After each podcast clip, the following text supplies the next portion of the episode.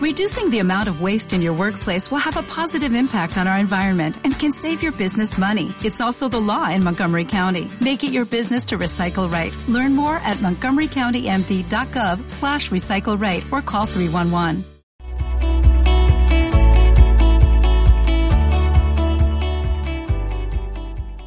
Bueno amigos, bienvenidos a esta serie de videos que voy a estar haciendo acerca de personajes que fallaron en la Biblia, personajes F como yo le he puesto a esta serie.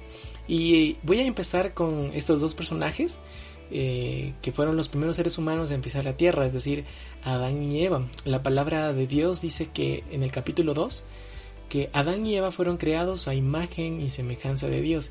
Eso quiere decir que Adán y Eva tenían una conexión muy especial con Dios, tenían una conexión directa, tenían un trato especial. ¿Por qué Adán y Eva entran eh, dentro de nuestra serie de personajes F? En el capítulo 3 eh, presenciamos una escena interesante. La serpiente eh, entra y va específicamente donde Eva la Biblia aclara que la serpiente era astuta y más que todos los animales que Dios había creado, ¿verdad? Y ahora la pregunta que yo me hago es ¿por qué la serpiente va donde Eva? ¿Por qué no va donde Adán? Y es interesante ver que en el capítulo 2, versículo 9, tenemos a un Dios entregando órdenes, entregando un mandato en donde especifica que todos los árboles del Edén eran agradables a la vista, eran deliciosos, pero que de uno en especial no podían comer, el árbol del conocimiento del bien y del mal. Y esa orden es específicamente entregada a Adán. ¿sí? Dios se la entrega directamente a Adán. Y es interesante notar esto porque en el versículo 19 del capítulo 2 es donde, perdón, en el 18 es donde ya se crea a la mujer. Y es por esto que yo entiendo o comprendo que la serpiente, siendo astuta, va con Eva porque ella no recibió la información directamente, ella no recibió el mandato directo por parte de Dios. Eh, me pongo a pensar y un poco usando la imaginación bíblica, pienso que el hombre, su esposo, le contó lo que no se debía hacer en el jardín. Y es por eso que la serpiente va específicamente con Eva y empieza a hacer cuestionamientos acerca de lo que Dios había dicho, eh, acerca del árbol que no iba a morir. Y es interesante ver cómo Eva le añade cosas a las órdenes de Dios. Podemos presenciar en el versículo 3 del capítulo 3 en donde Eva aumenta el no tocaréis, cuando el mandato simplemente era no comeréis del árbol. Es interesante notar eh, cómo la serpiente con una pregunta y una aclaración pone en duda todo lo que Dios les había mandado, específicamente lo que Eva había comprendido acerca de los mandatos de Dios. Y luego Eva ve el árbol codiciable para alcanzar sabiduría.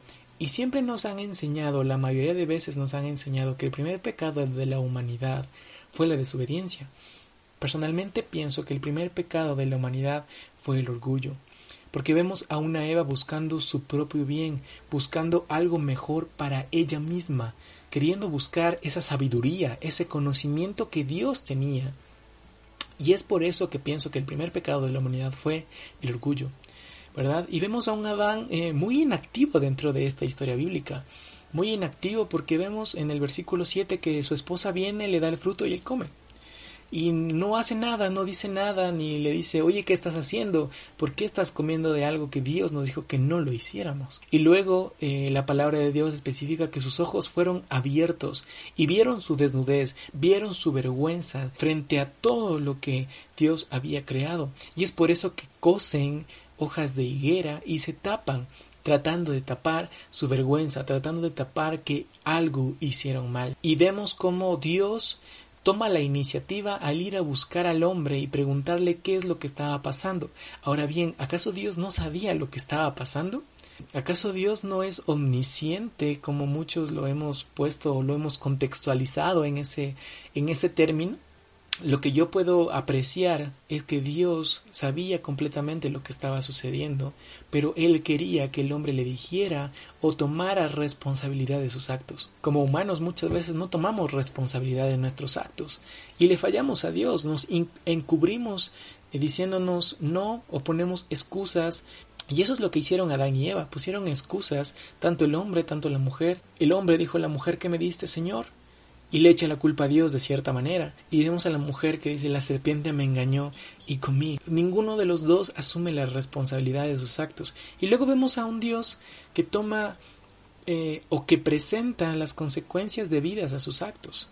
Presenta la consecuencia en primera instancia a la serpiente, luego a la mujer y luego al hombre. Y presenta la consecuencia literal para toda la humanidad que es la muerte eh, física y la muerte espiritual, es decir, la separación total de Dios.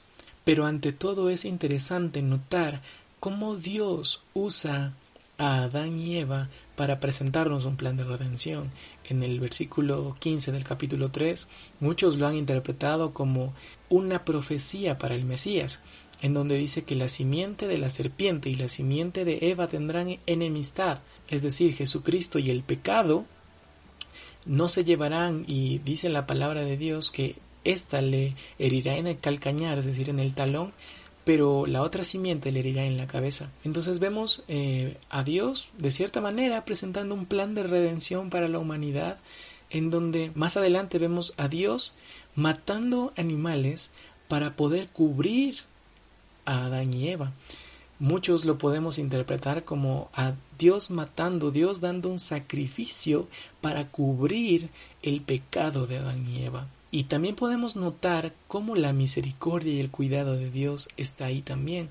Y más que cuidado pienso que sería misericordia, porque Dios no hace con el hombre lo que se merece. El hombre merecía morir en ese instante, merecía la muerte total. Pero vemos a un Dios que en vez de eso les saca del Edén, no con el propósito de decir ya no quiero tenerlos en este lugar, sino que los saca porque dice, Dios mismo dice, ahora el hombre es como nosotros. No queremos que en un momento estire su mano y tome del árbol de la vida y, y, su pecado se mantenga para siempre, se mantenga por la eternidad. Entonces, Dios muestra su misericordia al sacarlos del Edén. Adán y Eva son unos personajes muy importantes dentro de la historia bíblica. Son personajes que le fallaron a Dios. Pero ¿qué podemos sacar de ellos? ¿Qué podemos sacar para nuestra vida? Lo que podemos entender, lo que podemos comprender es que no debemos buscar nuestro propio bien. Como humanos siempre estamos buscando nuestro bien común, siempre estamos tratando de ser mejor que otro o siempre estamos tratando de buscar la manera de pisotear a alguna persona. Lo que debemos comprender y lo que debemos entender es que Adán y Eva, por hacer eso, por buscar su propio bien, tuvieron sus consecuencias. Ahora, como cristianos, como hijos de Dios que somos, ¿qué vamos a hacer? ¿Vamos a dejar que el orgullo gane en nuestra vida o vamos a ser humildes y seguir lo que Dios manda.